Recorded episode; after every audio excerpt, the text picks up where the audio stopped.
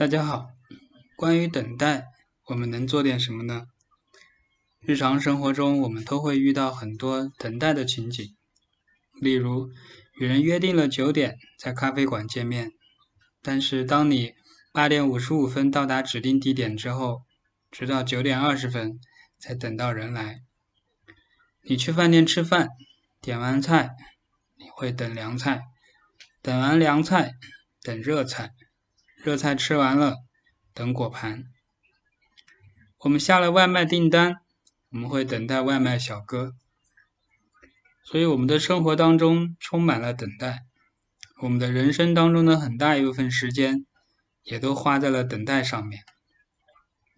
同样，在生产现场，等待也是无处不在的。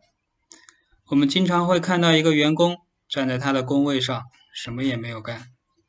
当你走进去询问时，得到的答案可能会有：我在等待物料，我在等待前道工序加工，我在等待新的模具的到来，我在等待工艺文件，种种的情况，各式各样的等待。总之，他们没有在干活。一个工人在工位上没有干活，这显然就是一种浪费。为什么会造成等待？因为供应跟不上使用需求了，有些情况是物料跟不上，有些情况是人员跟不上。因为有节奏上的不同，节奏快的那一方就会等待节奏慢的那一方。这个在生产过程当中是很难去杜绝的，但是我们可以通过调节上下游之间的速率，或者是转运方式来减少等待。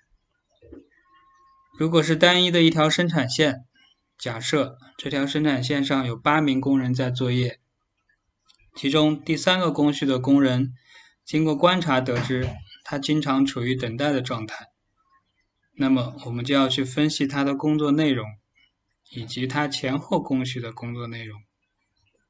通过观察和分析，我们也许能够发现他的前一道工序所加工的工作内容比他要多。或者是另外一种情况，前面工序的工人动作比较慢，也可以换个角度来说，就是他的动作比一般的人要快一点。那么这条生产线上前后工序的工作是不平衡的，整个生产线就是处于一个不平衡的状态在运行。我们通常都会计算一条生产线的平衡率，目的。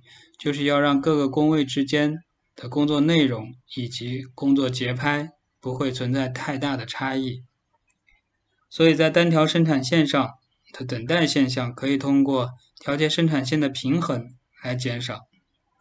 至于怎么调节生产线的平衡，这就要用到 ECRS 的原则方法去做，这里不做说明。